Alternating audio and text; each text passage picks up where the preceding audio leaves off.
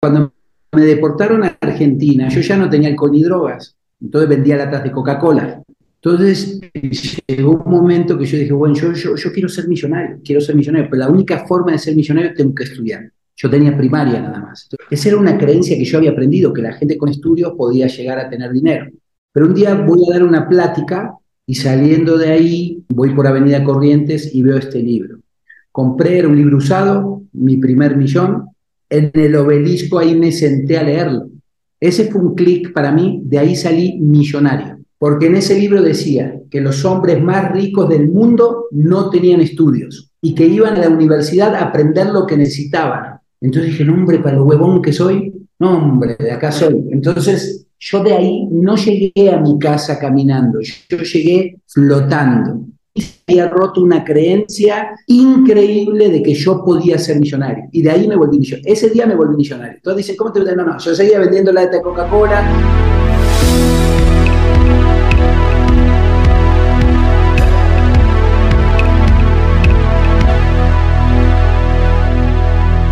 Bienvenidos a Progresivo Podcast, una comunidad de éxito donde entrevistaremos a personas destacadas por su mentalidad de grandeza.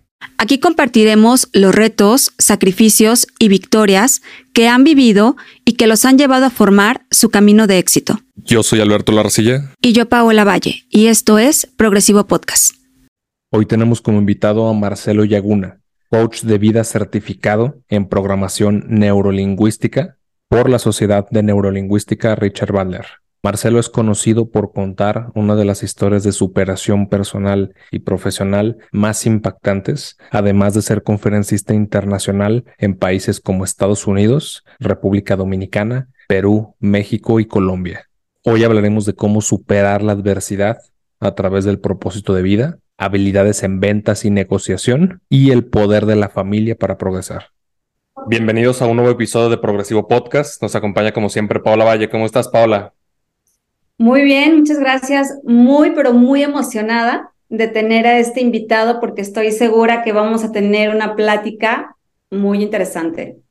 Mira, a mí me hacía mucha ilusión este invitado, Marcelo Yaguna, me hacía bastante ilusión que estuvieras aquí, ya que comparto bastante de, de la trayectoria que has tenido. ¿Cómo estás, amigo? Bienvenido a Progresivo Podcast. Muy contento, les agradezco mucho la invitación y bueno, vamos a, vamos a hacer lo mejor posible para impactar, con que impactemos una vida ya la hicimos. Sí, realmente llevo un par de, años recorriendo la trayectoria que has tenido, la filosofía que has tenido de vida y de dónde vienes. Y en esta investigación un poquito más extensa que hicimos para preparar este episodio, me llamó la atención una charla que tuviste hace un par de meses, donde mencionabas que cuando eras niño soñabas con ser rico. Mucho. Ah, soy, soy muy llorón, perdón.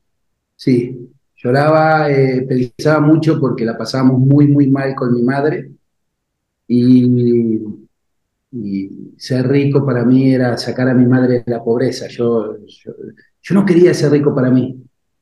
Yo no quería ser rico para mí, no quería, no, no, no sabía tampoco, ¿no? Que había grandes cosas, que había grandes carros, que había grandes casas. Yo lo único que quería era sacar de trabajar a mi madre. O sea, e-, eso era lo que significaba la, eso significaba para ti la riqueza en ese momento. Para mí la riqueza es eso. Para mí la riqueza fue el, el principio, el propósito fue eso.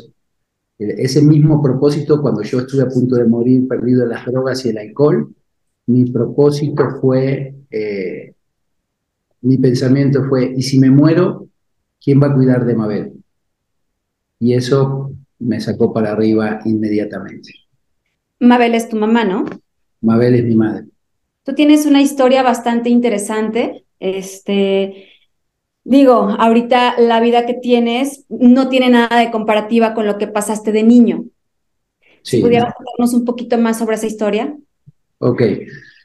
Fíjate, yo nací en el barrio, yo, yo nací en Uruguay, yo vivía en Buenos Aires, mi madre vivía en Buenos Aires, enferma mi abuelita, me fui hasta el Uruguay. Hace poco me enteré de eso, yo pensé que había ido de vacaciones. Eh, pero bueno, fuimos directamente a Uruguay. Eh, yo, eh, mi madre fue porque estaba enferma mi abuelita y yo nací de siete vecinos en Uruguay. Y bueno, entonces después me llevaron de nuevo a Buenos Aires, viví, yo me crié en el barrio de La Boca, el barrio de La Boca es como un barrio, de, es como Tepito, pero la realidad es que no es como Tepito, porque Tepito, fíjate que tiene muchos puestos para poder trabajar. Ahí puedes hacer negocios, se pueden hacer muchas cosas. En donde yo, eh, donde yo vivía no había nada que hacer. O sea, yo a los 13 años empecé a fumar marihuana, yo, yo me crié solito porque mi madre tenía que salir a limpiar pisos. Entonces a las 4 de la mañana ella se iba del barrio y yo a las 7 me iba para el colegio, yo me iba solito, ella me dejaba el desayuno, yo lo calentaba y me iba solo. Después cuando mi hermana empezó a crecer, que la tuve que llevar al jardín, yo la llevaba solito. Entonces muchos me preguntan del dolor y yo mucho tiempo, y, lo digo a calzón quitado, hoy adoro a mi madre, hoy amo profundamente a mi madre, he aprendido a perdonar, pero yo odiaba a mi madre, yo a los 6, 7 años fui abusado. Y ese odio, yo después de grande, yo quería matar a mis abusadores. Y, fue muy loco porque fíjate que Dios es bueno siempre.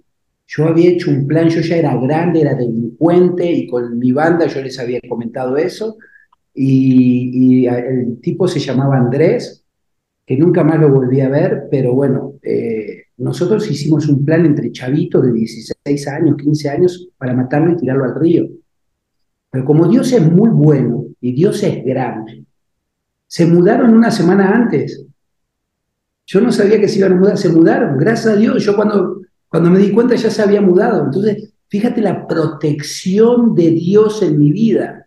Claro. Eso nunca lo había contado, fíjate, eso nunca lo había contado. Pero eso sí, el otro día me recordé cómo Dios estuvo en todos esos movimientos de mi vida. Entonces yo a los siete años solito empecé el colegio, y me iba con mi madre después a las 4 o 5 de la tarde salía y yo me iba donde mi madre limpiaba un colegio de monjas y después de limpiar el colegio de monjas nos daban panes duros, nos daban panes eh, dulces de tres días atrás, nos daban ropa y a pesar de la pobreza que teníamos, eh, llegábamos al barrio de la Boca y mi madre repartía esos panes y esas playeras. Muchas veces tú habías elegido, no, esta playerita para mí, y, mi mamá la regalaba, ¿no? Y me decía, pues hay que dar, mi hijo, hay que dar, la gente, doña Juana necesita más, don Pedro, ¿no? Y ahí yo aprendí que, ahí aprendí algo que muchas veces buscamos excusas y decimos que hay que ser millonarios para dar, o, cuando yo tenga voy a empezar a ayudar, no necesitas tener para dar. Esa mujer lavaba pisos día y noche, apenas comíamos, vivíamos en una casa de lámina y de madera, entonces eh, no había, y la señora igual repartía la comida. Entonces, o sea, es una excusa. Y así me crié en una pobreza. Mi padre aparecía de vez en cuando, me daba unos golpes, me golpeaba de tal manera que me llegaba a desmayar, me llegó a meter en un, me llegó a, desnudar y a dejarme en el patio con el, invierno de, Argentina, me ponía en un rincón y yo titiritando de frío, venía un vecino y me sacaba de ahí y me, guardaba en su casa cuando mi papá se calmaba, porque yo creo que si mi papá escuchaba a esa persona, entonces eh, iba, a eh, pues, iba a tener problemas hasta con él. Entonces, para mí fue muy, eh, una niñez muy dura. Después cuando aparecía, cuando yo tenía como 11 años, mi padre llegaba y me hacía boxear con niños de 14, 15 años. Y bueno, y si yo llegaba a llorar, pues era peor la, la golpiza, ¿no? Porque no, no me permitía llorar. Pero también fui viendo que él me entrenó porque el barrio era muy peligroso, porque el barrio era muy duro, y entonces eh, pues él quería que yo fuera un hombre de bien, ¿no? Entonces creo que ahí me, me, ayudó mucho eso, porque después fui bueno para el trompo cuando fui grande. Y a los 13 años yo empecé mucho miedo, mucho amor, eh, mucho desamor, eh, mucha soledad, mucho miedo, ¿sabes? Y mucho resentimiento. Yo ya veía a mi padre con un odio terrible. Yo, cuando estábamos comiendo, si había un pollo para comer, la mitad del pollo y la mitad de las papas eran para mi padre. Y el resto era para nosotros, para mi hermana, para mí, para mi madre. Y yo a veces me quedaba con hambre. Yo era flaquito, pero comía como loco. Entonces, eso me llenaba de odio. Me llenaba de odio hacia mi madre también. ¿Por qué? Porque yo decía, ¿por qué mi madre no le saca? O porque, pero no podía, ¿sabes? Porque si ella hacía eso, nos madreaban a los dos. O sea, era fácil. Los dos cobrábamos. Sí, sí, yo le decía a mi madre, listo, mamá, no, digamos nada. ¿no? Y si yo ponía mi mano así, Y porque yo comía rápido y yo ponía mi mano así, mi papá me sacaba la mano de un golpe y me decía, ¿qué? ¿Te pesa la cabeza? Y, mi mamá me defendía. Bueno, ¿qué no me decía mi padre? Entonces fue una niñez muy traumática, muy adolorida, muy, muy solo. Entonces a los 13 años yo tenía un ídolo que estaba enfrente de mi casa que se llamaba el Gordo Lozano. El Gordo Lozano se levantaba a las 12, una de la tarde y yo lo veía como abría la ventana del balcón, sacaba un churro, se, ponía un, se fumaba un churro, cómo se peleaba el tipo con todo, siempre ganaba las peleas, era mi ídolo. Entonces a los 13 años, un día me dijo, ya, déjate de joder, vamos a fumarnos un churro, nos fumamos un, churro de marihuana, y ahí, cuando a mí me dicen hoy que la marihuana es libre, es la peor, eh, lo peor que pudo haber hecho los políticos con nuestros jóvenes, porque la entrada a drogas más fuertes es la marihuana. Cuando yo perdí el miedo, cuando yo me fumé un chorro, me dormí, pero no me pasó nada. Yo me lo fumé con mucho miedo y si me muero y si me pasa, pero no me morí, no me pasó nada. Entonces, después de ahí, para mí vino pastillas, hongos, eh, cocaína. A los 14 años yo ya me metía cocaína. Entonces, para cubrir la cocaína, tú tienes que, delinquir. Claro. Entonces, ¿qué no hacía yo para...? Entonces, eh, fue duro, fue duro. Yo a los 14, 15 años ya empecé a caer preso en los reclusorios de menores, eh, muchas peleas en el barrio, eh, un desosiego, la verdad, hasta que conocí, creo que a los 17 me metieron por última vez a la de menores, saliendo de ahí me casé, una mujer muy inteligente me eligió para casarse con un hombre como yo, saliendo de la casa. Oye, oye Marcelo, me gustaría irme un poquito para atrás y preguntarte qué tipo de relación tú de niño sentías que tenías con tus padres, porque muchas veces, y lo han dicho muchos psicólogos, el cómo nosotros reaccionamos ante la vida, ante los problemas cuando somos adultos, pues viene mucho del cómo reaccionábamos cuando éramos niños. Nunca, nunca, jamás he tenido un abrazo de mi padre y que me dijera te amo. Se murió sin decirme te amo. ¿Y ya lo perdonaste? No, claro, lo perdono, hombre. Yo lo traje a México. Yo cubrí sus quincenas. Yo quise ser las quincenas de mis padres. Uno de mis propósitos fue mantenerlos. Ellos no tenían sus... Eh, ellos no tenían jubilación, entonces yo había decidido ser la jubilación de mis padres. Yo había decidido ser la jubilación de mi madre. Te voy a decir una, una situación. La verdad, yo cuando empecé a hacer dinero en el 2008 me gané mis primeros 100 mil dólares. Lo primero que hice, bien vándalo, me compré una Navigator. Y después, después lo que hice fue traer a mi madre. Pero mi madre me dijo, si no traes a tu padre, a tu hermana y a tu sobrina, yo no puedo ir, no los voy a abandonar. Yo sé que tú quieres darme lo mejor a mí, pero si tú no los traes a ellos, yo no voy a poder ir. Entonces le dije, mamá, tus deseos son órdenes, y me los traje a todos. Los primeros años con mi padre, yo ya había traído a mi padre aquí, nos había traicionado aquí, él ganó un juicio, se ganó 50 mil o 40 mil dólares en Argentina de un juicio que tenía, se lo gastó con sus amantes, cuando a mí me deportaron yo me fui a Argentina, me llevó con una de sus novias y le dije, papá, no me vuelvas a traer con tus eh, chicas, ¿no? O sea, no, le quiere decir, pero sí le dije, a mí no me traigas con eso, o sea, tú vives en mi casa y tienes tus novias, o sea, vete a vivir ir a la casa de ellos. Así de fácil. Si yo era muy drástico con eso, por eso el día de hoy quizás sea como soy con mi familia, con mi esposa, ¿no? Soy muy familiar. Y eso a mí me, me marcó mucho. Mi papá se cansó de engañar a mi madre, se cansó de golpear a mi madre. Y la relación que tuve con ellos fue terrible. Yo, mi madre, mi madre no sabía abrazar. Mi madre fue de chiquita, fue regalada a los siete años. Mi padre también.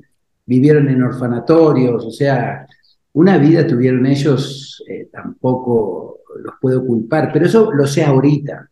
Eso lo sé, lo supe después del coach, pero yo de mientras que estaba solito, 15, 16 años, perdido en las drogas, yo de que empecé a tomar alcohol, yo me perdía, quedaba, yo fui alcohólico desde el primer día, o sea, yo, tenía tanto dolor. La adicción es, es, es, un dolor del alma, ¿sabes? Hay veces que nos duele tanto. Es un refugio, claro, es un oasis. El problema es que cuando quieres dejar las drogas, cuando ya quieres salir de ahí, no puedes, no puedes. Entonces, muchas de mis vidas eran, eh, yo, yo quería, todo, todo el mundo te decía, ya deja de drogarte, ya deja de tomar alcohol. ¿Cómo? ¿Cómo? ¿Cómo? Yo tomaba la primera y no podía parar. Yo me fumaba un churro y me volvía loco, buscaba más droga, buscaba más cosas. O sea, es, increíble como el adicto siempre es un poco, es extremadamente inteligente y nos drogábamos sin dinero o como buscábamos, teníamos capacidades para hacer maldades y la verdad gracias a Dios nunca maté a nadie, nunca lastimé a nadie, eh, Dios me ha protegido en eso, pero tuve una vida realmente terrorífica en esa parte de las drogas. Muchos me preguntan, ¿qué drogas usaste? Pregúntame cuál no usé, ¿no? Porque yo usé hasta cemento de zapatos, ¿no? Eh, lanza perfume, cuando recién salió el, cristal, lo probamos, se llamaba pasta base en esa época en Argentina, y eso era lo que usábamos. Entonces, es muy, eh, era una vida perdida, pero no, había guía, no había nada. Mi madre no estaba, mi padre no estaba, vivía solo, ¿no? Entonces, eh, muy loca. Cuando estabas en esta situación de, de las drogas, ¿tu propósito seguía siendo el mismo o llegó un punto en el que no tenías propósito? No, no, no, no, no voy a mentir, no, no había propósito, no había propósito de nada. Yo a los 17 mi papá me ayudó a poner un, restaurancito y yo vendía drogas ahí. Teníamos un tipo barcito ahí y yo vendía cerveza, pero vendía lo que, lo que más vendía eran drogas.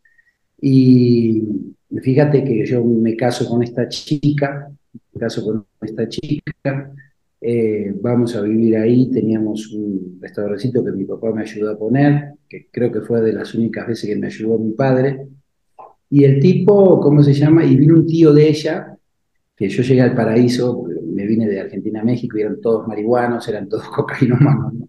Pero el tío de ella, cuando llegó a, Argentina de vacaciones, fue a vernos y me dijo, oye, me quiero ver si puedo comprar algo de, en Argentina dicen mandanga y un poco de churrito, algo así. Dije, ah, pues abrí mi cajón y le dije acá, acá tiene. Y el tipo se quedó impresionado, yo, ahí me di cuenta que yo quise fanfarronear y me di cuenta que, que la había, la había fregado, ¿no? Porque el tipo cuando vio eso dijo, oye, ¿por qué no se vienen a vivir a México?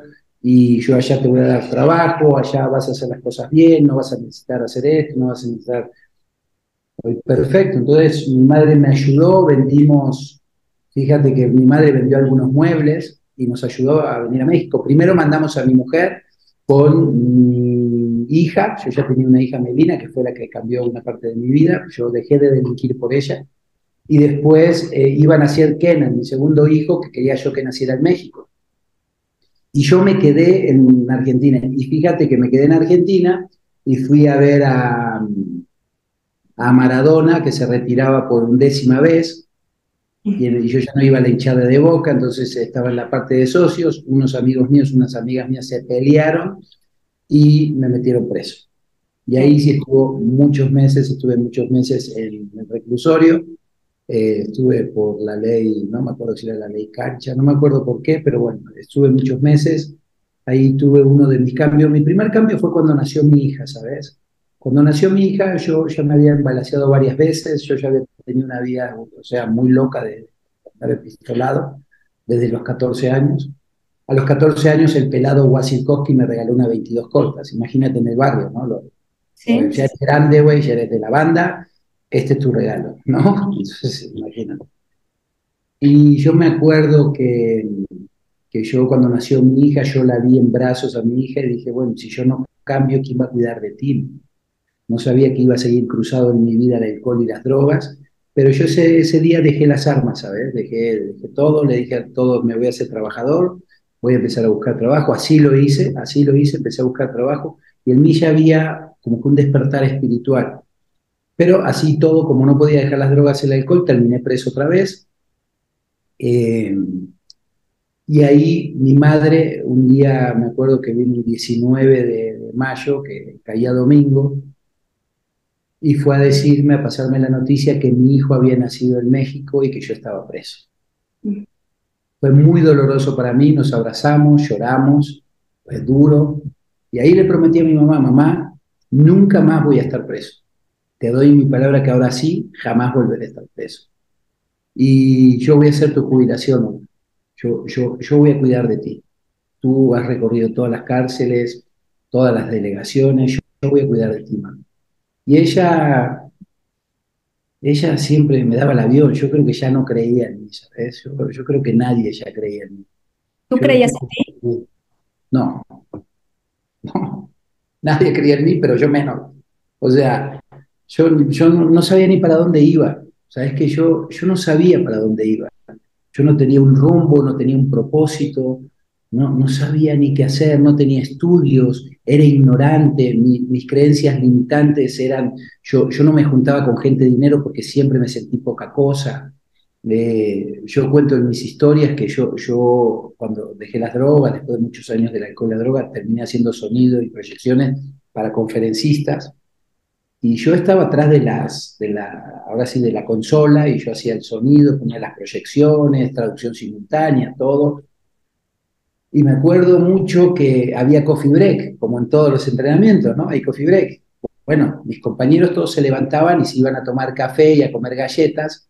Y yo me acuerdo que tenía a mi compadre Adrián que le decía, Adri, tráete unas galletitas. Tráeme un cafecito, yo me quedo acá por si algo falta. No, no falta nada, aquí nadie se roba nada. No, no, yo por la duda. Pero la realidad era que yo no me animaba a salir con la gente. Yo no me creía lo suficiente. ¿Y, y, tú, lo, y tú lo atribuyes como un tema de que en ese momento podía ser introvertido o realmente era esta parte de, pues muchas veces pasa, ¿no? Y te, lo digo que a mí me puede haber pasado, donde tú ves a otras personas con un X nivel o un X este, poder adquisitivo, obviamente en el momento donde tú no tienes tanto y hasta un cierto punto tú te puedes acomplejar, tú te puedes sentir menos o tú puedes sentir hasta que te ofenden cuando te platican o, o cualquier conversación ¿Por, qué sentías que era esa parte? Yo no tenía conversación, yo no podía hablar con ellos, yo era menos que todos.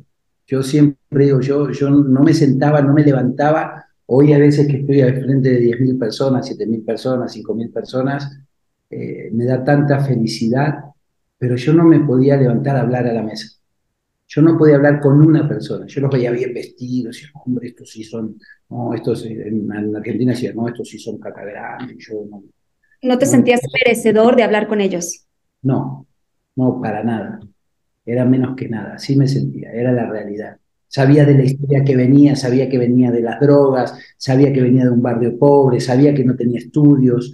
Eh, cuando hice el sonido era el mejor haciendo sonido. La verdad que mis jefes me amaban eh, porque yo nunca quedé mal en Cuando fui trabajador y empleado fui el mejor de todos. Eso sí, soy muy fanfarrón en eso. Cuando contrato gente le digo, yo también fui empleado. Y eso de que no puedo, no eso, no otro, para mí no existía. Yo cuando dejé las drogas y en el alcohol en mí se despertó algo fantástico. ¿Y tu etapa en ventas? O sea, ¿cómo arranca tu etapa en ventas? Eh, porque veo que desde muy joven pues eras muy bueno para hablar. Obviamente con el círculo que también tú percibías un tema de confianza, pero ¿cómo arranca tu etapa de ventas hoy siendo también ya un consultor? Ok, la situación fue que yo todavía ahí no vendía. Yo empecé a vender una de mis etapas cuando a mí me deportan de Nueva Buenos Aires. Yo empecé a trabajar aquí en México. Eh, empecé a decir, trabajé en México, empecé a trabajar y bueno, siempre se me dio lo de las. Lo de las. Le, le voy a dar una primicia, que esto mucha gente no lo sabe. Cuando yo era chico, yo ayudaba a los bananeros, a los bananeros, a la vuelta donde yo estaba, había maduradores de plátanos, ¿no? De plátanos. Entonces yo agarraba, a los, eh, iba y ayudaba a limpiar, ayudaba a limpiar, ayudaba, entonces me daban plátanos, me daban una o dos cajas. Yo me iba, como era un puerto pesquero, me iba con los pescadores y les cambiaba pescado por plátanos. Entonces después tenía plátano, tenía pescado y tenía un carrito yo tenía un carrito yo con, eh, tenía un carrito con, eh, de rulemanes, ¿no? De, aceritos, ¿no? De acero, entonces yo cargaba y me ponía a vender desde muy chico en el barrio eh, los pescados y el plátano.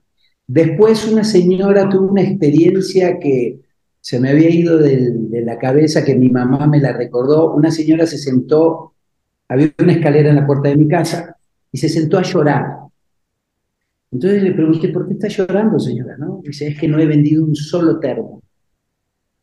Le dije, mire, yo aquí vivo, deme chance que yo ahorita se los vendo todos. Y me fui y vendí todos los termos. Wow. Y mi mamá, yo creo que tenía 11, 12 años, o sea, mi mamá me dijo, ¿cómo hice para vender? Pero bueno, yo creo que nací con eso. Pero porque ahí todavía era niño, ¿estás de acuerdo? Que mis creencias, ahí no había miedo, ¿no? Después de los 13 años, 14, que uno empieza a fregar, se graban otras cosas. Entonces, esa grabación que tuve de que, era buen vendedor, cuando llegué a México, yo vendía en el Tianguis, eh, bueno, para que me deportaran, primero vendí equipo de, equipo de sonido, luces, todo, vendí una discoteca, le vendí todo el equipo de, me empezaron a deber dinero, yo en esa discoteca cuando te preguntan, ¿qué estás dispuesto a hacer? A lavar baños, estoy dispuesto a lavar baños, ¿no? Entonces, eh, cuando me dicen eh, si estoy dispuesto a lavar baños, yo les digo, eh, la gente dice, no, es que yo quiero seguir mi, mi pasión. ¿estás dispuesto a levantar condones? Y me dicen, ¿por qué condones? Porque yo trabajaba en una discoteca gay y en esta discoteca eh, era una discoteca gay y le daban chance de tener relaciones en el baño, entonces la gente usaba condones y cuando se fue el de los baños, cuando se fue el de los baños, eh, yo le dije a mi jefe, no contrates a más nadie, yo lavo baños, yo me quedo con ese trabajo. Y así fue como empecé, así fue como empecé, eh, y, empecé a trabajar con ellos. Eh, empecé a trabajar con todos ellos, eh, empecé a trabajar desde vigilancia, baños, esto, el otro, bueno, empecé a hacer todo lo que necesitaba yo para tener más dinero. Y a la mera hora, y a la mera hora, la verdad es que ellos me vendieron un carro, me pagaron con un carro, el carro era robado, ellos tenían una banda de robo de carro, me vendieron un carro, me terminaron deportando a Uruguay, Uruguay volví a Argentina y ahí fue cuando empecé. Yo ya no tenía ni drogas ni alcohol. Yo ya había pasado toda esa etapa, yo quedé como indigente cuando llegué a México. Mi ex esposa se fue con otro hombre, me dejó tirado en las calles. Yo empecé a, eh, empecé a tomar alcohol del 96, terminé en el Escuadrón de la Muerte. Un año después terminé anexado con mucho dolor salí, o sea, sufrí mucho esa parte porque mi mujer se había ido con otro, y más que se había ido con otro, yo estaba solo en México a 10.000 kilómetros de mi casa, no tenía familiares, no tenía nadie, entonces me perdí en las drogas. Pero en cuanto salí, empecé a vender equipo, este equipo. Entonces yo pensé que ya iba a ser la América. Yo pensé, dije, bueno, yo compro equipos a 10 y los vendo a 15 y aparte les doy el mantenimiento. No, hombre, yo ahorita, esto es lo mío, ¿no?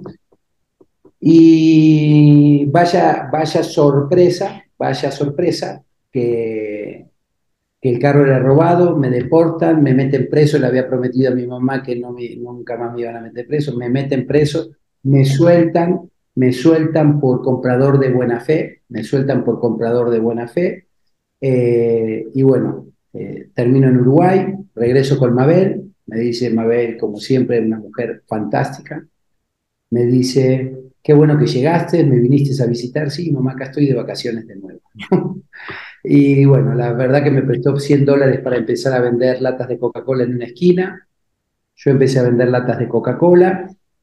Eh, siempre hice la diferencia, mis compañeros vendían 100 latas, yo vendía 250. La diferencia era que yo no me sentaba en los semáforos, la diferencia era que yo ponía mis, eh, mis latas en, una, en un refrigeradorcito con hielos y tenía de todos los sabores. Entonces cuando pasaban los camioneros y tenía popotes, esperaban a comprarme a mí, no le compraban a otro porque sabían que las mías siempre estaban frías. Cuando trabajé en el Tianguis era el único que un alambre con una cortina y tenía cambiador. Eh, siempre hice cosas distintas, ¿sabes? Y, todo eso me empezó a ver, pero ahora si tú me dices, sí, ese diferenciador, pero yo lo hacía por, lo hacía porque, no sé, pero lo hacía.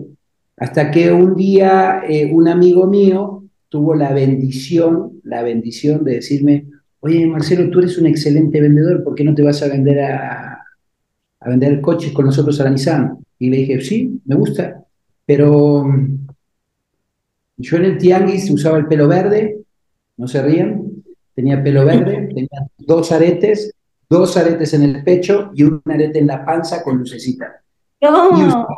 usaba, luces de eh, camisas de colores, matavíboras, era ¿Por qué?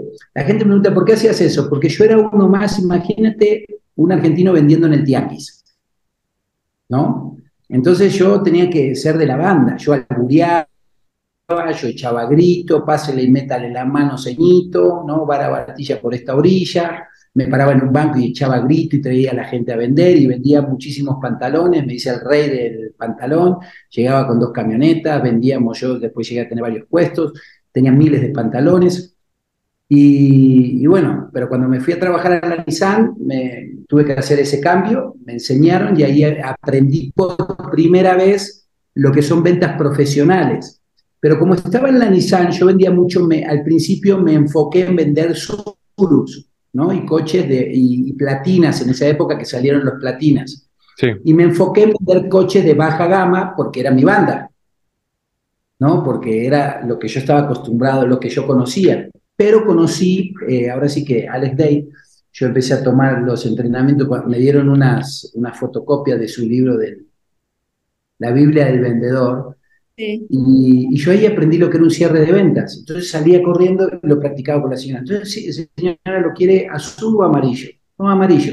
Si lo tengo amarillo, cerramos el trato en este momento. Sí, sí, lo hacemos. ¿Traigo así? Y yo empezaba y decía, yo me quedaba sorprendido porque decía, yo practicaba lo que veía, ¿no? Los videos y lo que veía primero en, el libro y después empecé a practicar. Y ahí fue cuando empecé, pero después eh, busqué quién fue el maestro de Alex Day, después empecé a buscar cómo eran ventas, después empecé a entrenar y me hice adicto a aprender. Ahí empezaron a cambiar. Perdón, déjame que te interrumpa tantito, pero me gustaría saber, me voy a regresar un poquito más. Sí, sí, o sea, tú me comentas que siempre tuviste estas habilidades para vender pero no hubo algo que te detonara el continuar y seguir con el propósito que tenías cuando eras niño, el ser millonario? Sí, claro, no. El propósito, mira, eh, lo que pasa es como no, no, no me hice toda mi presentación, después de, que yo me vine a México, yo me vine a México, eh, empiezo a hacer dinero, me deportan, hubo un libro, dile a Angie que te mande el libro del del millón de... cuando me deportaron a Argentina, yo ya no tenía alcohol ni drogas, entonces vendía latas de Coca-Cola. Entonces llegó un momento que yo dije, bueno, yo, yo, quiero ser millonario, quiero ser millonario, pero la única forma de ser millonario tengo que estudiar. Yo tenía primaria nada más. Entonces dije, empecé a buscar secundaria, preparatoria y universidad y tratar de hacer todo junto, de tal manera de que en dos o tres años yo tuviera mis estudios. Esa era una creencia que yo había aprendido, que la gente con estudios podía llegar a tener dinero. Pero un día voy a dar una plática, voy a dar una plática con, que mi madre me prestó 10 pesos, doy una plática para chavos adictos, y saliendo de ahí voy por Avenida Corrientes y veo este libro. O sea, yo elegí entre caminar 5 kilómetros o, ver, o comprar este libro. Yo compré este libro que fue cosas de las cosas más fantásticas que he hecho en mi vida. Compré, era un libro usado, mi primer millón. Yo compré ese libro y fíjate que una vez que compro ese libro, eh, en el obelisco ahí me senté a leerlo, porque no tenía para el camión. Entonces me senté y dije, bueno, ahorita empiezo a caminar. Pero me puse a leer y yo me terminé ese libro que es así de grueso, casi me lo terminé, casi me lo terminé en, eh, en esa noche. Wow. Leyéndolo. Pero yo del obelisco salí ese fue un clic para mí, de ahí salí millonario. Porque en ese libro decía que los hombres más ricos del mundo no tenían estudios y que iban a la universidad a aprender lo que necesitaban. Entonces dije, hombre, para lo huevón que soy, no, hombre, de acá soy. Entonces yo de ahí no llegué a mi casa caminando, yo llegué flotando. Todos se ríen, pero yo llegué flotando a mi casa porque había roto una creencia increíble de que yo podía ser millonario. Y de ahí me volví millonario. Ese día me volví millonario. Todos dicen, ¿cómo te No, no, yo seguía vendiendo la de Coca-Cola, después puse una verdulería, después puse otra verdulería, después hice rebobinadores para cassette. Sé que ustedes están muy chavos, pero había algo que se llamaba Walkman. A ver si me cassette. Entonces, para rebobinarlo, rebobinar con una pluma, o, yo me mandé a hacer, yo me traje de México a Argentina, trabajé un año y medio para hacerme los rebobinadores, Cuando los emprendedores se dan por vencido, hacen una o dos cosas, trabajan de emprendedor dos meses y se dan por vencido, yo me río, ¿no? Yo trabajé un año y medio para ser rebobinador para, manual para cassette, me salían 25 centavos el rebobinador, eh, lo vendía en dos dólares y medio, me empezó a ir muy bien, le hice el packaging y ahí empecé a aprender, ¿sabes? Hice un packaging, le hice el código de barra, aprendí, aprendí, aprendí, yo empecé a investigar, a investigar, a investigar. Este es el libro que me cambió la vida. Wow.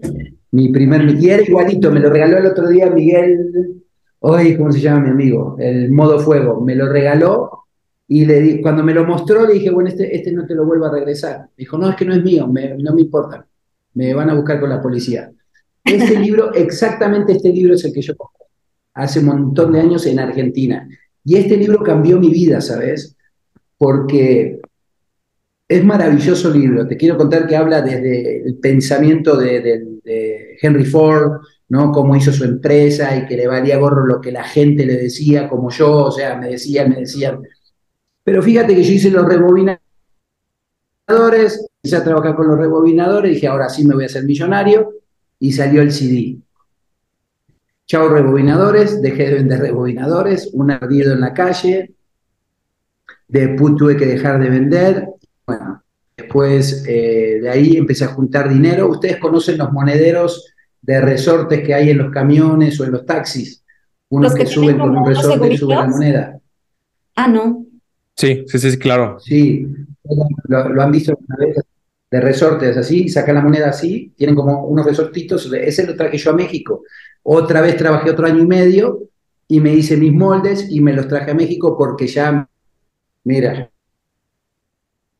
a ver. Sale una moneda. Ah, claro, sí, sí, sí, claro. Acá, no sé si lo... Sí, sí, sí, claro. La, apretás acá y también lo dice. Esta es otra cosa que mi papá el otro día me acordé. Yo hice los moldes, pagué los moldes, hice todo y le dejé el negocio a mi papá y es otro negocio fallido que mi papá me robó. Entonces, eh, fíjate que yo después de hacer tanto hice una verdulería. La verdulería empecé a ganar 2.500 dólares diarios en esa verdulería, me empezó a ir muy bien, muy bien después de que me deportaron. El error que tuve, que lo puse, todo estaba en nombre de mi papá, y un día mi papá me dijo, ¿qué crees? Nos enojamos y me dijo, me quedo con todo y se quedó con todo. Y hoy, después de mucho tiempo, y el otro día lo aprendí, fue gracias a Dios, qué bueno que pasó eso, si no hoy sería el mejor verdulero de Argentina. ¿Estás de acuerdo? Y no, no hubiera hecho mi propósito. ¿Cómo se mueve la vida? No, hubiera encontrado mi Totalmente. Oye, Marcelo. Y otra. Te, quisiera preguntar, ¿tú cómo evalúas hoy a la juventud? Estamos hablando de que las personas pues buscan esta parte de, oye, no necesitas estudios para ser millonario, o no necesitas estudios para hacer dinero, pero realmente no se ponen a vender, no se ponen a ir más allá, esperan que, que el beneficio inmediato llegue. ¿Tú qué piensas de la generación actual para conseguir riqueza o para trascender en la vida? no, no hay atajos, no hay atajos. Si puedes estudiar y tiene, yo ayer fui a dar una plática al Colegio Cedros y a la UP, que son de super nivel, ¿no? Dije, bueno, esos me van a sacar matando porque yo lo que digo es, que el título no hace a las personas, las personas hacen el título y que un título no te da, sí te da muchas oportunidades, pero no va a ser el que te va a hacer ganar dinero. Tú eres la oportunidad, tú eres la fuerza, tú eres el león, tú eres el que produces con lo que aprendiste. Eso es una herramienta que tuviste. Si tú me preguntas, yo le peleo a mis hijos para que me entreguen universidad a como dé lugar. A como dé lugar Así te lo pongo, pero, pero sí les voy a enseñar. Marcelito de 11 años vende en la escuela y el tipo se trae 500 pesos diarios. ¿no? Vende panes en la escuela. Entonces, el otro hijo, el de 24, ya tiene su propia empresa, factura entre 300 y 400 mil pesos eh, mensuales. Entonces, eh, y, y lo que yo les digo es, ustedes es más fácil para ustedes. Lo que sí veo en la juventud es que quieren todo fácil. Lo que veo en la juventud es que quieren tener, espero que no lo vaya a ofender a, nadie, pero quieren tener título, quieren tener maestría, doctorado, del doctorado, del doctorado y quieren salir de las casas a los 45 años a, trabajar. Entonces, eso no es, no es compatible con nada. Tú tienes que salir a trabajar desde chavo y hay mucha gente que ganó, eh, que, ha pagado su universidad y ha trabajado a la vez. Entonces, se puede. Si alguien lo hizo, se puede. ¿no? Entonces, eh, sí, la juventud de hoy se, se, da por vencida muy rápida, entran en depresiones, les encantan los jueguitos electrónicos. Yo no digo que esté mal, pero eh, tengo un compadre que se vino de Argentina, que yo le pagué el pasaje y se vino de Argentina para trabajar. Y, entonces yo le dije, mira amigo, ya fue con el que caí preso en la cancha, fíjate que ya ves. Y le dije, compadre, mi vida cambió totalmente, yo no tomo alcohol, yo me dedico a trabajar, me dedico, fue en el 2008, yo ya me iba muy bien económicamente, pero yo trabajaba como un animal. Entonces yo le decía, mi rey, la vida es 80% trabajo, 20% diversión. Y él decía su frase a todos, le decía cuando yo no estaba, decía, yo también soy 80-20 igual que Marcelo. 80% diversión y 20% trabajo. Y se regresó a Buenos Aires diciendo que México no era un país eh, próspero, ¿no? Entonces, tú, me dices, ¿no? Y, y, la vida es así, la vida de los jóvenes, hay algunos jóvenes que están trabajando y haciendo cosas increíbles por internet, que a veces son admirables, pero veo que la juventud hoy quiere todo fácil, que, que están pidiendo, y es bueno, si tus padres te pueden ayudar, también está bien, pero cuando no te cuesta, por ejemplo, cuando yo hice los monederos, que vine de Argentina, y trabajé un año y medio, y trabajé 18 horas casi de domingo a domingo, había veces que trabajaba 12, 14, pero yo trabajaba diario de domingo a domingo para hacer mi sueño. Yo con el monedero decía, me voy a volver rico. Cuando yo vine a México, yo no me regresaba a mi casa cuando empecé a fabricar los monederos. Yo tenía una mochilita que me entraban 130 monederos. Yo no me regresaba a mi casa hasta que vendía el último monedero. A veces llegaba a las 6 de la tarde, a las 5 de la tarde, pero a veces llegaba a las 10 de la noche. Pero mi meta, sin saber todavía, era no me regreso, yo tengo un hijo, tengo una mujer, tengo otros dos hijos en Argentina, yo tengo que mantener, tengo que ayudar a mi madre, ¿qué voy a hacer por mi madre?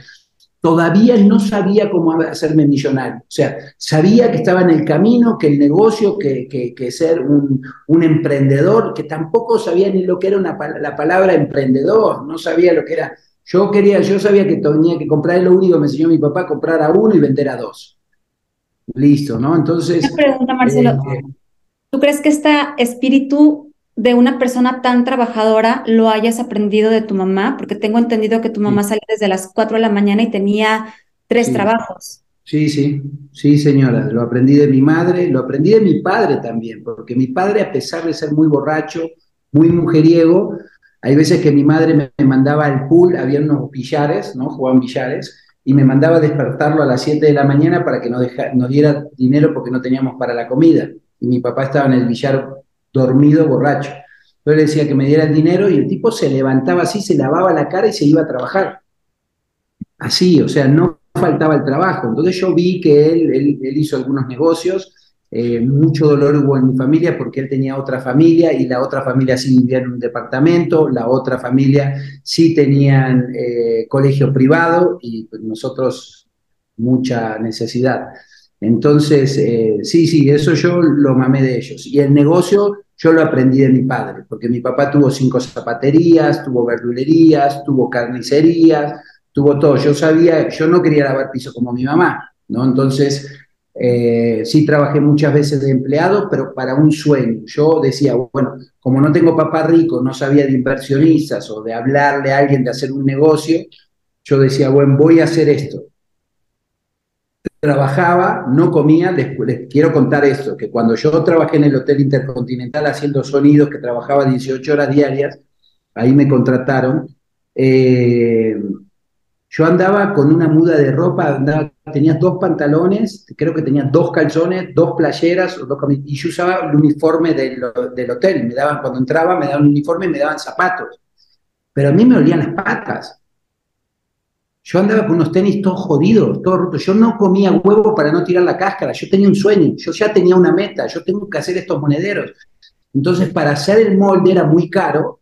Entonces, yo todas mis horas extras, todo y tenía que pagar la renta y tenía que comer, entonces todo lo que podía hacer extra yo pagaba, pagaba, pagaba. Después tuve que pagar los viajes, el pasaje de mi segunda esposa y mi hijo, Lucas, yo los mandé a ellos de avanzada para que ellos eh, empezaran, ¿cómo se llama?, eh, a comprar los resortes y todo eso para los monederos. Y yo me seguí trabajando y yo vine a México con otros dos mil dólares, ¿no? O sea, con eso llegué y con esos dos mil dólares la familia de mi ex esposa tenía, tenían eh, puestos de tianguis y me llevaron a comprar pantalones, me dieron lo que ellos sabían, ¿no? esas son nuestras creencias. Acá vivimos bien, con esto vivimos, digo, échale. Compré pantalones, empecé a trabajar en el tianguis, empecé a aprender en el tianguis cómo estaba el movimiento, empecé a comprar más, más, más, después vendía pantalones, después vendía los monederos, yo de lunes a viernes vendía monederos, sábado y domingo vendía pantalones y cada 15 días me iba martes, me iba lunes, martes, miércoles y ya regresaba el jueves con camionetas desde la frontera, vendía mis camionetas de la frontera y compraba plástico y volvía a comprar pantalones. Y así empecé, así empecé, y, yo no comía huevo para no tirar la cáscara, no, no comía plátano para no tirar la cáscara, o sea, al principio todos quieren, quieren, quieren, no es como en grandes restaurantes. Pero en esa época yo comía los tacos de enfrente del tianguis. Y yo no desayunaba en el tianguis hasta que no vendía mi primer pantalón. Porque todos en el tianguis llegan a la tole, ¿no? A comer y todos desayunan, bien desayunados. Yo me había puesto meta, yo abría mi puesto antes que todos y me iba después que todos. Y, una cosa que hacía era, yo no desayunaba hasta que no vendía mi primer pantalón. De hecho, fíjate que tenemos ahí una anécdota similar. Yo vendía también con mi abuelo y con mi hermano en el tianguis. Y al inicio empiezas a ir muy joven. Y yo le decía a mi abuelo, oye, pues ¿a qué hora vamos a desayunar? Me decía, no, hasta que no vendamos, vamos a desayunar. Bien. Sí, entonces vas aprendiendo desde muy joven el valor del dinero, porque si desde el inicio es ese pequeño detalle de ten, vamos, pues eso ya está costando, o sea, ya, ya estás iniciando el día en negativo, ¿no? No, y está buscando, y está buscando vender. No voy a desayunar hasta que no venda. Pues se empezaba a echar gritos desde temprano, pasaba uno y casi lo agarraba y lo metía al puesto. Oye, me cómprame que no desayuno, era, terrible, buscar para poder, eh, para comer, así es la verdad, ¿no? Sigo siendo ampliado como en esa época. Hoy te quiero contar que tengo, he, invertido ahorita millones en equipo médico y, yo voy a ver, el, otro día fue, en, sí supieron que abrí el restaurante Fasqueto Green en, el gimnasio eh, que confiaron en nosotros, Sport World, y, y abrí un restaurante eh, increíble de Fasqueto Green, pero el otro día estaba yo sentado comiendo con mi hijo y con mi esposa, y veo una doctora que estaba pagando su cuenta, y me levanté en friega y le dije, doctora, usted escucha esto que te voy a decir porque la gente no quiere hacer, le da pena. Le dije, doctora, ¿cuál es su especialidad? Ah, soy doctor. Ah, ¿qué crees? Yo tengo equipo médico y le puedo vender. Dame tus datos y aparte puedo ayudarla con esto, le puedo dar crédito, le puedo dar arrendamiento. Pum, pum, pum. Toma mi teléfono. Y también fui el otro día al Charco de las Ranas, que es un lugar donde está, es acá cerca de Pedregal. Y hay gente nice. Y, y vi un doctor, un doctor que se paró y se fue al baño yo le dije a mi mujer, ahorita vengo, voy a mear con el doctor. ¿Cómo vas a? Sí, le voy a ir a vender. Y me fui. El doctor no se metió a vender, yo me metí al baño y el doctor nunca llegó al baño, pues se fue a lavar las manos, no le pude vender. Pero esas son las cosas que yo sigo haciendo, que sigo siendo un empresario, que me encanta, eh, que me gusta de mí, o sea, que le enseño a mis hijos. No tengo miedo ya a las ventas, ahora soy un vendedor profesional, soy un consultor, doy entrenamiento a grandes empresas. Y, la pasión por vender puede cambiar tu vida. La pasión por la vida ya cambia tu vida. Pero la pasión por vender y vivir apasionado todos los días de tu vida, como levantarte a entrenar, levantarte si pensando todos los días, mi pensamiento de todos los días lo tengo escrito en el techo de mi casa, si tengo yo mis visualizadores, cuánto voy a facturar, quién soy, cómo está mi cuerpo, bla, bla, a dónde voy a viajar con mi familia, eh, cuánto facturo este año. Y una de las cosas que, una de las frases fantásticas que tengo es, algo fantástico va a suceder el día de hoy. Algo fantástico va a suceder el día de hoy. Hoy está sucediendo algo fantástico, fíjate. Eh, para mí, hacer un podcast, a veces tengo, hago podcast con personas que tienen 37 seguidores. Y me mandan el mensaje, Señor, ¿usted cree? Sí, mi hijo, lo vamos a hacer, vamos a impactar una vida, porque tienes muy poquito de ser, pero vamos a impactar a alguien. No hay bronca. Entonces, yo no soy de esos coaches, yo, ¿sabes que Estoy tan agradecido de la vida, de estar aquí. Yo tendría que estar muerto, esa es una realidad. Dios me amó de una manera tan poderosa, me sacó del infierno tan, de una manera tan bondadosa, o sea, yo tengo un propósito en mi vida y mi propósito es decirle a la gente jamás te rindas. Si vas al gimnasio y no ves el cambio de esta forma, el crecimiento es invisible. Cuando empiezas a, vender, el crecimiento es invisible. Estás en un trabajo uno, dos meses y no vendes, no vendes, estás practicando, estás haciendo llamadas telefónicas, estás haciendo, estás haciendo, pero no paras, estás haciendo. Es como la piñata, ¿estás de acuerdo? Al tercer mes vas a vender, es como pegarla la piñata. En el primer golpe no, no, se rompe, no se ve nada. En el segundo golpe no se ve nada. En el tercer golpe no se ve nada. En el golpe 25 no se ve nada. Pero en el golpe 35 se rompió la piñata. Quiere decir que se fue avanzando, pero no se veía el, avance. Entonces, Interesante lo que dices, perdón, porque yo lo que veo es que era parte de tu destino, de tu propósito. O sea, toda como esta historia de vida que nos estás contando y cómo se ha ido transformando tu vida poco a poco hasta llegar a este punto y poder tú contar una historia para tocar una vida, creo que eso es muy poderoso. Creo que cuando tu propósito final o tu propósito verdadero de vida va de la mano con tocar vidas, es entonces cuando también el universo, la energía, Dios se encargan de que se lleve a cabo. Por ejemplo, ahorita con todo lo que estabas comentando, incluso lo que, lo que te pregunta Alberto, sobre cómo ves a los jóvenes de hoy, yo veo que hay una frase que es como la gente a veces piensa que esa es su realidad, ¿no? Oye, yo nací en una familia de escasos recursos y hay mucha gente que dice, esta es mi realidad y esta es la realidad que tengo que vivir, ¿no? Sí, es la realidad que dice mi amigo eh, eh, lo, voy a nombrar porque lo tengo que hacer, Diego Rosaí, ¿no? Esta es la realidad, es la vida real, esta es la vida real, tiene que, eh, después el otro pelón dice, ¿quieres cantar? Y no puedes cantar, ¿quieres cantar? No, puedes cantar. Puedes cantar feo, pero puedes cantar. Tus circunstancias no son los que marcan tu realidad, tu vida. Tú tienes que cerrar tus ojos, taparte tus oídos, cerrar los ojos y ver con los ojos del corazón.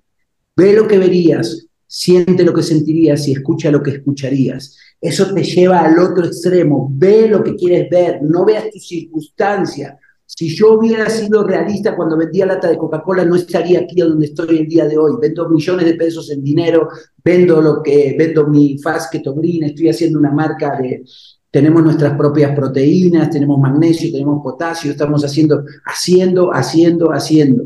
Entonces, mis circunstancias, si yo me hubiese quedado y mis cuido mis circunstancias, ¿sabes dónde tendría que estar ahorita? Tres metros bajo tierra.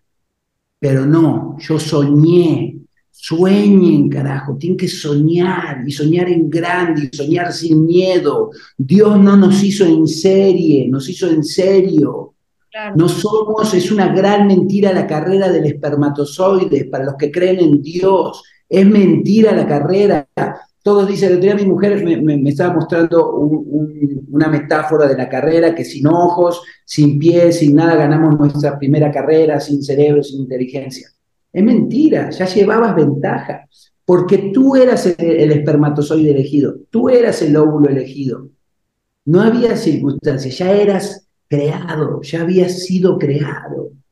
¿A qué vienes a este mundo el día de hoy? Si tú tocas el corazón de alguien cada vez que te ves con alguna persona y le dices, tú puedes, tú puedes, tú eres increíble, qué bien te ves el día de hoy, aunque se vea de la fregada, siempre hay alguien peor que tú, que tú puedes tocar su corazón. Si vamos por el mundo diciéndole, en una de mis hipnosis, terminando la hipnosis, siempre le digo, con toda la energía hasta arriba, ¿no? Que explotan y después de que explotan, les digo, abraza a tus compañeros y dile, tú puedes. ¿Qué crees que estoy haciendo ahí? Cuando tú le dices al otro, tú puedes, en tu inconsciente se graba, tú puedes, tú puedes. Entonces, tenemos que dejarnos el no puedo o el... A mí me gusta mucho, todos, todos se enojan en que, en México decimos, sí se puede, sí se puede, pues sí se puede, sí se puede. O sea, es preferible estar todo el tiempo diciendo eh, que lo que me dice famoso el Nayo, mi pensamiento mágico pendejo de decir, estar pensando todo el tiempo en el que sí puedo, a estar 10 minutos en depresión. ¿De qué me sirve? ¿De qué me sirve Platón? ¿De qué me sirve los grandes? Como una mamá eh, divorciada con tres hijos está pasando por una depresión, que la dejaron, el tipo se fue con una mujer más, le hizo tres hijos, ella hasta se puso gorda, se fue con una tipa más joven, la deja sin nada, la madre tiene que empezar a trabajar. ¿Para qué carajo leo Marx? ¿Para qué leo Platón? Yo necesito salir adelante, necesito mirarme al espejo y decir, yo soy una leona, yo soy fantástica, yo soy increíble, yo voy a sacar adelante a mi madre, como lo hizo mi madre. Mi madre, a pesar de su pobreza y a pesar de decirme mi madre todo lo que, como se llama, que éramos pobres y que íbamos a morir pobre, nunca dejó de pelear, nunca dejó de, de, ir a una cárcel por mí, nunca dejó de decirme, hijo, tienes que ser honesto, hijo, tienes que trabajar, hijo, tienes que hacer esto, hijo, tienes que hacer lo otro. Y taladró, taladró. O sea, yo era muy cabeza dura, pero eso quedó incrustado en mi inconsciente, que yo tenía que ser un hombre de bien, que tenía que ser honesto. Entonces, tenemos que salir al mundo, decir, yo, yo admiro a los jóvenes como ustedes, que están haciendo un podcast, que están haciendo algo para tocar la vida de alguien más, que no cobran, ojalá que moneticen millones de pesos para que puedan seguir haciendo más de esto, pero muchos de ustedes lo empiezan haciendo con su pulmón, invirtiendo en sus equipos, poniendo sonido, haciendo, haciendo, haciendo. ¿Por qué? Porque hay un propósito, porque hay gente buena en el mundo, porque los coaches, hasta el coach, y, lo lamento mucho, pero hasta el coach más tonto da más que Rosarín que siempre nos pega que nos va a meter preso, que va a meter preso a los coaches y que la fregada. Yo, yo lo invité ya varias veces a, méteme preso, a ver cómo.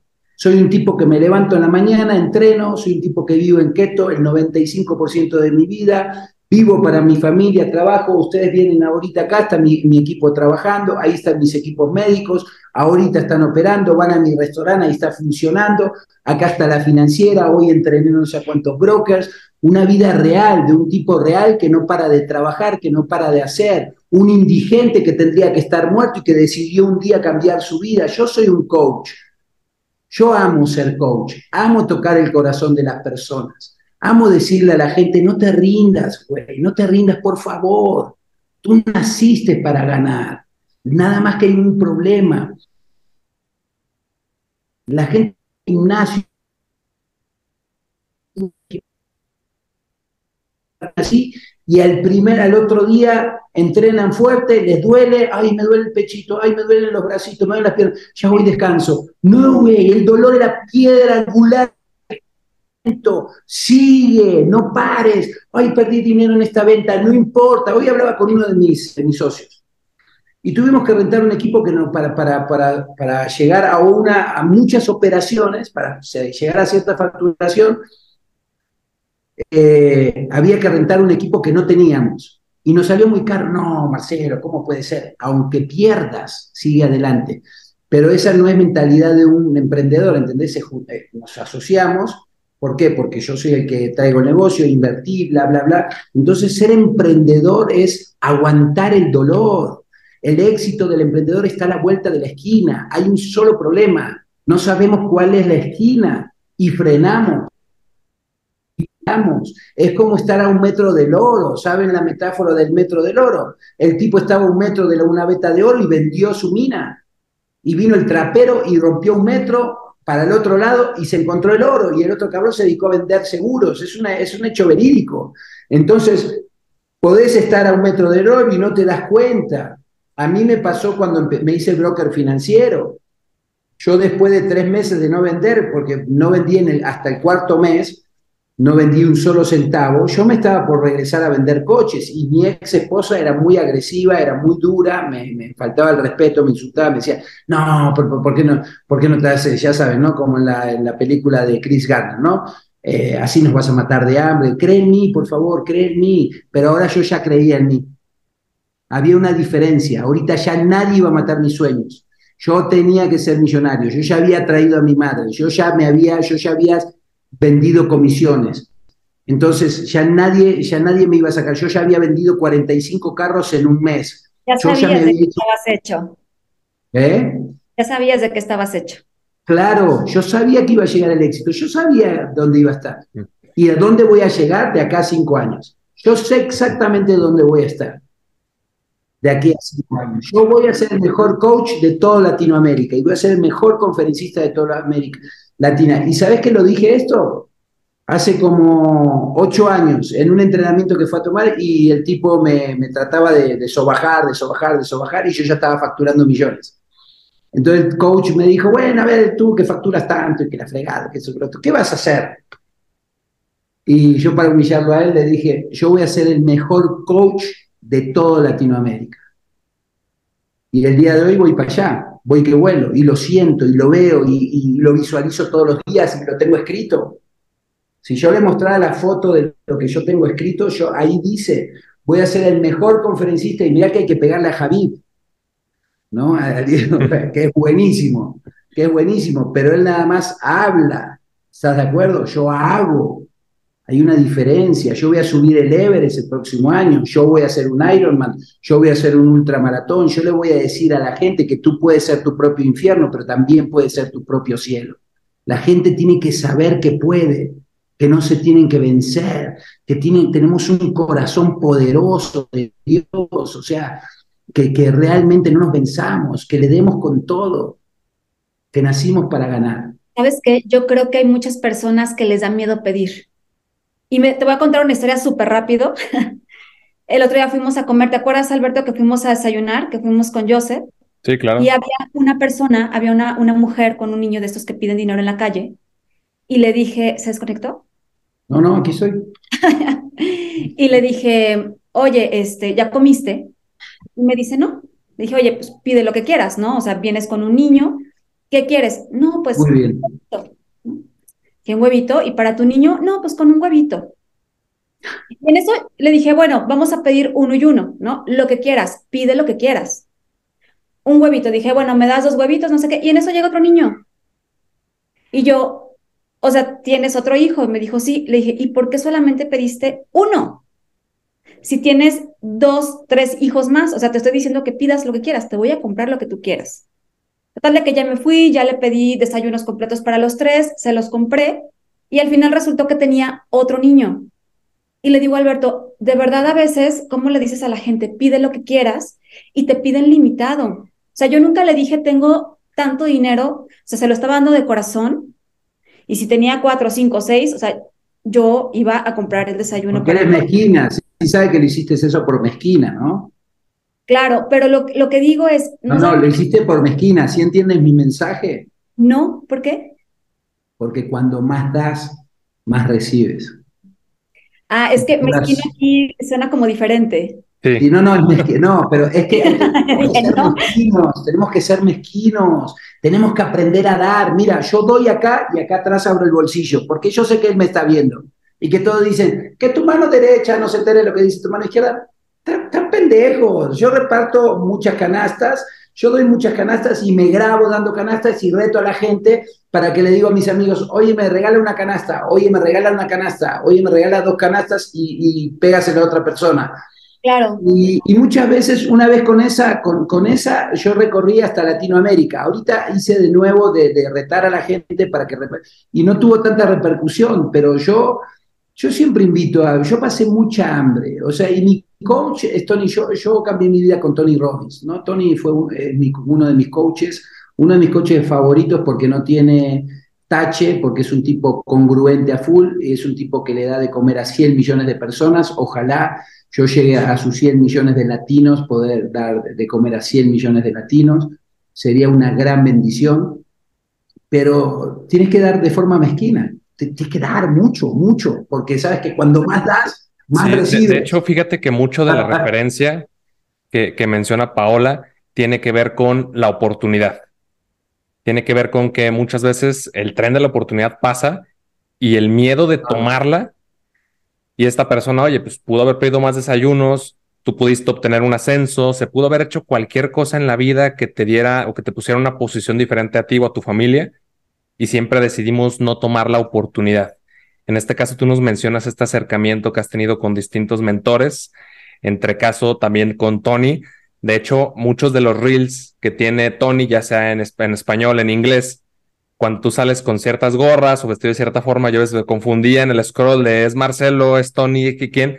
Y también con una, con una mentalidad muy, muy similar en cuanto a la forma de trabajo, en cuanto al tipo de entrenamientos para ventas y entrenamientos de vida.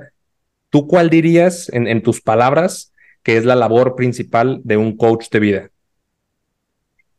Es llevarte a atravesar tu camino de la, parte de la A a la B sabiendo que no vas a ir de forma directa, bueno, pero no vas a ir de forma directa si no te dejas guiar. Muchas veces la gente no, se, no les gusta dejarse guiar. Dicen, tengo que escarmentar en, en, cabeza ajena, ¿no? No, no, no quiero escarmentar en cabeza ajena. Y, y, no se dejan guiar, pero nosotros los coaches estamos para guiar a las personas, pero con congruencia. Yo no te puedo decir a ti que bajes de peso si yo no estoy en un peso ideal. Yo no te puedo decir a ti que entrenes y si tú no entrenas, si yo no entreno. Yo no te puedo decir come sano si yo no como sano. Yo no te puedo decir tú puedes hacerte millonario si yo primero no lo hice. ¿Ok? No quiere decir que ser millonario sea el, eh, el, final. Eh, o que si no es el camino que vas a tomar, es la persona que te tienes que convertir, porque yo me convertí y, hubo, y, hubo cambios en mi vida, hubo cambios fantásticos en mi vida que empecé a hacer. Yo, yo llegué a tener en 2008, 2009 16 carros. Compré carro porque era naco. Mal. O sea, ganaba mucha lana, me compraba carros, o sea, no sabía qué hacer con el dinero. La realidad no invertía, fíjate, no invertía. Después invertí en el restaurante, invertí en una página de internet, todo. Pero yo no era. Compraba ropas de supermarca, o sea, yo era una mm, cortina de humo. Yo era, querías que vieran, ¿no? Como decía un amigo mío, eh, pareces, eh, te dicen tiner, ¿no? Porque parece solvente, ¿no? Parece de lejos, parece solvente. Claro. Entonces, muchos están disfrazados de eso, muchos están disfrazados de tiner, muchos se disfrazan y se ponen grandes marcas para parecer grandes carros.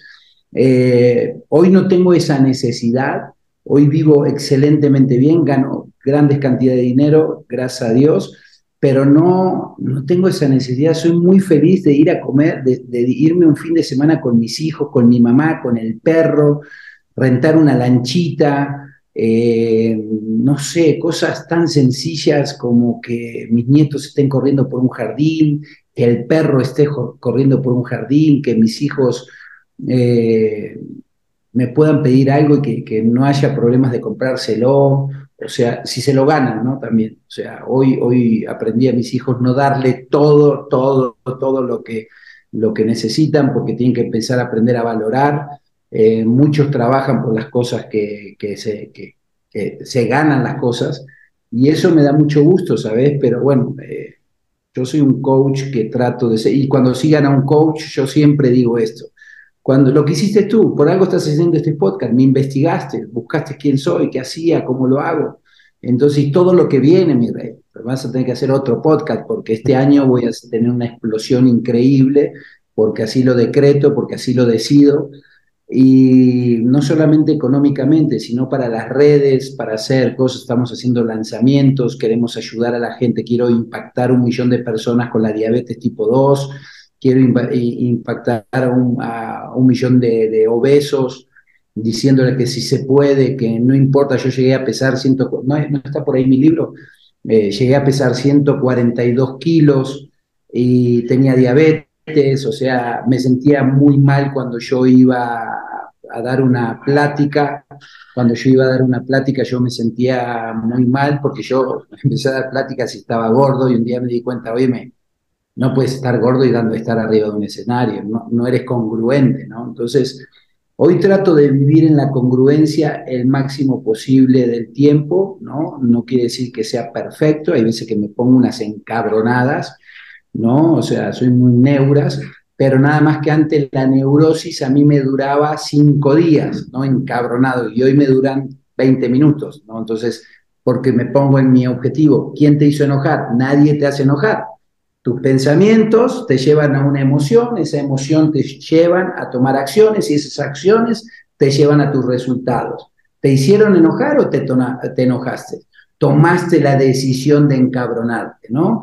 Hoy, hoy me sentí muy sorprendido porque hubo un problema con uno de mis hijos, unos chavos los estaban acosando, acosando, acosando, acosando, y bueno, hasta que tienen prohibido pelearse, tienen prohibido pelearse, les enseño el día de hoy que es más valiente aquel que rehúsa una pelea que aquel, porque yo fui el rey de la pelea, llegué a pelearme con 16 tipos, casi me matan, no le sacaba nada, según yo era muy valiente.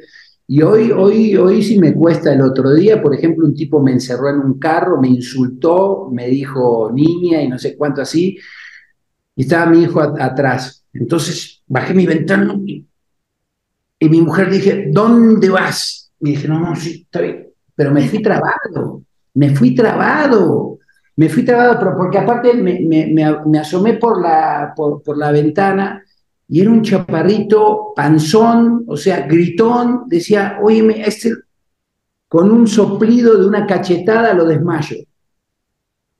Y demostrar, y me fui bien enojado, me fui bien enojado por unas cuadras, ¿no? Y le dije a mi mujer, no me hagas eso, no me hagas eso, no, no, y después le dije, no, mi amor, está bien que no me dejes hacer eso, porque, puta, o sea, no, olvídate del personaje público. ¿Cómo te sientes? ¿Cómo me sentiría después de pelearme con un tipo adelante de mi hijo cuando les estoy enseñando todos los días que es más hombre el que rehúsa una pelea del que se pelea?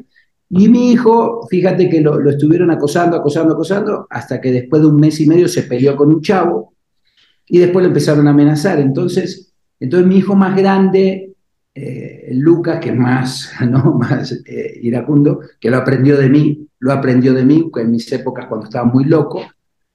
En el tianguis yo me peleaba todos los días, entonces eso lo aprendió, fue un patrón copiado de su padre. Entonces hoy todos mis hijos trato de no que, el patrón sea otro. Y, me di cuenta que le dije, no, mi hijo, dijo, le dije, no, al principio le dije, no, no, yo lo arreglo, hablamos con la maestra, hacemos esto, hacemos lo otro, hacemos lo, aquello, Y después sí dije, bueno, o sea, esto ya está peligroso, hay que ir a hablar, mañana voy a ir a, hablar con la directora.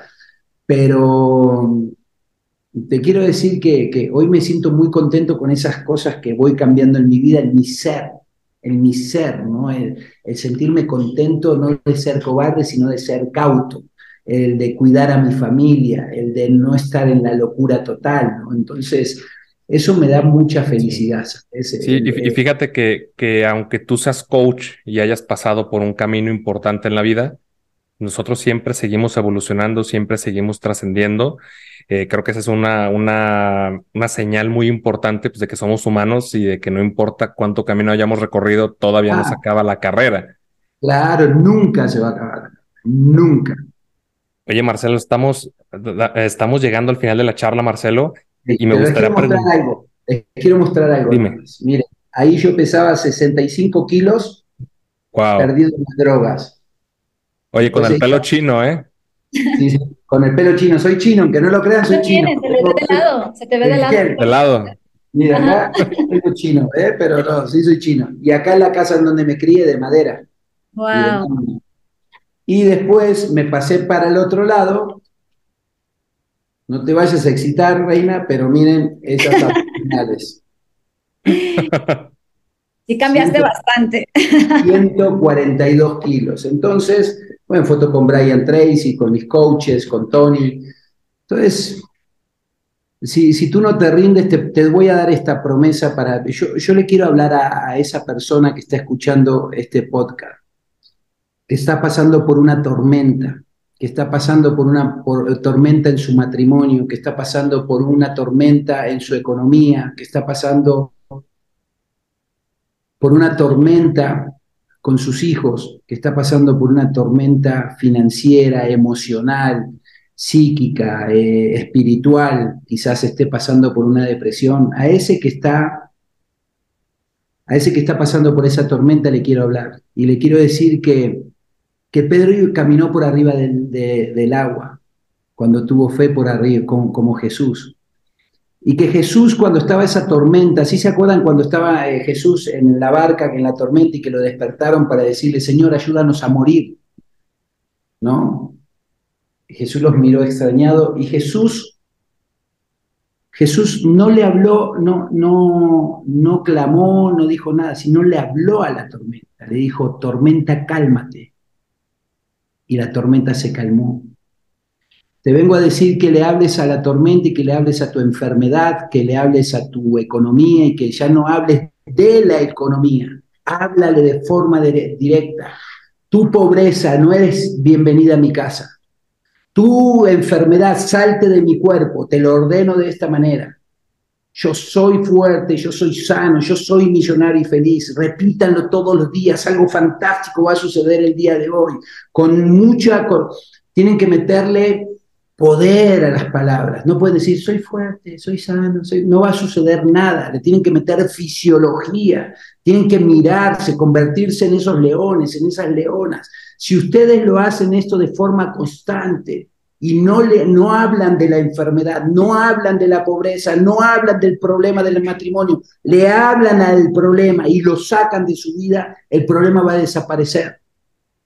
Hablan, hablen con poder. Las palabras de ustedes nunca regresan vacías. Nunca regresan vacías. Y dices, Mateo 7:7, pedid y se te dará. Pero como tú dijiste, la gente no está, tiene miedo de pedir. Yo tengo un Dios bondadoso que me he dado cuenta con este tiempo que, ¿cómo se llama? Que hay que pedir y te lo da manos llenas, pero hay que ser agradecidos. Hay que ser agradecidos. Y la forma de agradecer es dando a los demás ayudando al que más puedas, con una palabra, no te digo económicamente, con una palabra, con un trabajo, con un te ves fantástico, hoy algo fantástico va a suceder. Tengo llenos mis teléfonos de mensajes de chavos adictos que me hablan y me dicen, hace seis meses que no me drogo, hace cuatro meses que no me drogo, hace tanto tiempo, Marcelo, salí de la depresión por ti.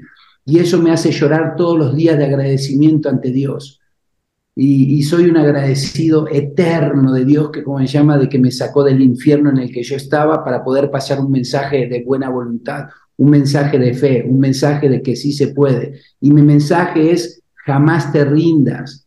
Si estás mal en tu matrimonio y jamás te rindes, lo más seguro que sobrepases eso. El amar es una decisión. Yo pasé por pruebas con mi esposa terribles y aquí estamos. Hoy en día, antes en mi matrimonio era, a la primera nos separamos, a la segunda te separamos, siendo coach, siendo no coach, o sea, como fuera, siempre. Hoy en mi matrimonio ya no hay la palabra ni hay oportunidad, nos hicimos mafiosos. De aquí nadie sale. No hay escapatoria. Es una decisión tomada por los dos. Nos casamos, entonces no hay para atrás. ¿No? Y, si estás pasando por las drogas, deja de preguntarle al que se está drogando y al que se está tomando y que es alcohólico, deja de drogarte, ayúdalo, no lo juzgues. Y si tú estás pasando por un momento de droga, si no te rindes y buscas ayuda, si puedes buscarme en las redes, yo atiendo a mucha gente, no lo tomen así de así. Mucha gente la ayudamos gratis o muchas veces lo llevamos a los internados, hemos ayudado a cientos de personas que ahí están las redes, acá están mis muchachos del marketing y saben que es verdad, que ellos son los que controlan a veces las redes y cuánta gente tenemos adicta que ha dejado la adicción en el guerrero de fuego, hacemos tanta hipnosis y tanto perdón y tantas cosas que, cambiamos. Pero te voy a contestar una pregunta que, que, salvó mi vida y fue que, que no te contesté. ¿Perdonaste a tu papá? Sí. Mi papá regresó, lo traje a, con todo el dolor de mi corazón porque no lo quería traer, lo traje a México. Fueron unos años bastante difíciles porque nos peleábamos a cada rato, hasta que yo escribí mi libro y escuché en mi libro, hace muy pocos años, cómo había vivido. Yo no sabía cómo se había criado mi papá. Y yo lo abracé y lo perdoné y, y cuidé de él hasta el último momento de su vida. Mi padre se murió abrazado en mis brazos, escuchando tango, que era lo que más quería y me salió una fortuna que él cuidarlo, operarlo, hacer, hacer, hacer, hacer. Y mi papá no cambió, ¿sabes? Hasta los últimos días estaba golpeando a mi hermana, estaba golpeando a mi hermana, le estaba doblando el brazo porque le dolía su pierna, pero siempre nos maltrató. Y así todo lo perdonamos, lo amamos hasta el último día. El tipo se fue amado, protegido y cuidado. ¿Se lo merecía? No pero el perdón era para nosotros, el perdón era para mí, para liberarme, para liberar mi alma del dolor, para liberar su alma de lo que sea. No sé si estará en el cielo o estará en el infierno el tipo, pero lo único que te digo es que yo me liberé y el día y lo dejé y le dije, vete papá, tranquilo. Mi papá no se quería ir, ¿sabes? Como que respiraba, respiraba. dije, papá, vete, yo cuido de Mabel y cuido de tu hija y cuido de tu nieta. Tranquilo, vete tranquilo y después de respirar. Pero abrazado y perdonado, diciéndole las últimas palabras que mi padre escuchó es, papá te amo. ¿No? Entonces, costó mucho, mucho, pero me liberó que yo después que mi padre se fue y lo enterré y en la mejor, en la mejor eh, engalloso, eh, o sea, lo mejor para él, o sea, eso es eh, darle lo que quizás él nunca se imaginó que podía tener, nunca tampoco fue amado, nunca fue comprendido, siempre fue también abandonado. Y es lo que aprendió a abandonar, a maltratar, a golpear, a gritar, a ser neurótico. Pero yo yo lo perdoné con todo mi corazón. Oye, Marcelo, pues te agradezco muchísimo la charla. La realidad es que hay un par de cosas que platicamos y que mencionaste que, que no había visto en otros medios, en otros este, podcasts, en otros programas de participación. Te agradezco muchísimo esa, esa apertura y creo que hay muchas personas que se van a poder identificar con muchas situaciones de la actualidad y también situaciones que viviste en su momento donde personas creen que no pueden salir de una situación, que creen que no tienen oportunidades, que no se sienten o que creen que necesitan haber nacido en una familia de privilegio para poder avanzar o para poder ser alguien en la vida o alguien para ellos mismos. Y creo que casos como el tuyo y como el de muchas personas que están allá afuera y muchos de los invitados que hemos tenido en el podcast reflejan que sí es posible avanzar hacia cumplir tu propio camino y, completar tu propósito. Entonces te agradezco muchísimo, amigo, esa apertura y, el tiempo. Siempre, siempre se va a poder, siempre no dejen, no claudiquen, jamás se rindan, sean constantes, tengan un propósito, ¿no? sean constantes, la constancia es importante, pero bueno, jamás se rindan. Si no se rinden, el éxito está ahí. El éxito está ahí. Peleen, sigan, sigan. Si decidieron ser padres de familias, entonces tomaron un compromiso increíble de unos niños que no pidieron nacer, de una esposa que te eligió como león. Peléale, pelea a la, vida de frente, pelea la vida de frente. ¿Cuánto tiempo? Hoy nada más. Hoy es el único día que tenemos para pelear con todo. Mañana no sabemos. Que Dios les bendiga. Muchísimas gracias por su podcast. Que Dios les bendiga muchísimo. Ojalá que impactemos a muchas personas y que no se rindan, que sigan adelante, que las circunstancias no son los que marcan tu vida. Tú marcas tu vida, tus pensamientos te llevan a una emoción, esa emoción acciones y esas acciones a tus resultados. Si lo que tienes el día de hoy no es lo que quieres, cambia tus pensamientos. Muchas gracias, amigo. ¿Y cómo pueden encontrarte las personas en redes sociales, tu sitio web, para que puedan conectar contigo y ver qué estás haciendo? Es eh, arroba Marcelo Yaguna, eh, Marcelo Yaguna Facebook, Instagram, y ahora tengo uno que no sabía, que es eh, arroba Marcelo Yaguna oficial en TikTok. En TikTok, perfecto. Oye, pues ya es la red de moda. Ya es la red de moda, ahorita está toda la banda yendo para TikTok y bueno, vamos a ver que, cómo nos va con TikTok. Hay en YouTube también, en YouTube nos está yendo muy bien, gracias a Dios.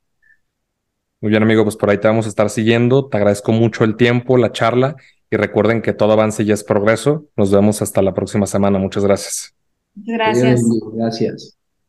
Gracias por escuchar este episodio. Esperamos que te haya generado muchísimo valor. No olvides seguirnos como arroba progresivo podcast en todas nuestras redes sociales. Nos vemos en el próximo episodio en Progresivo Podcast.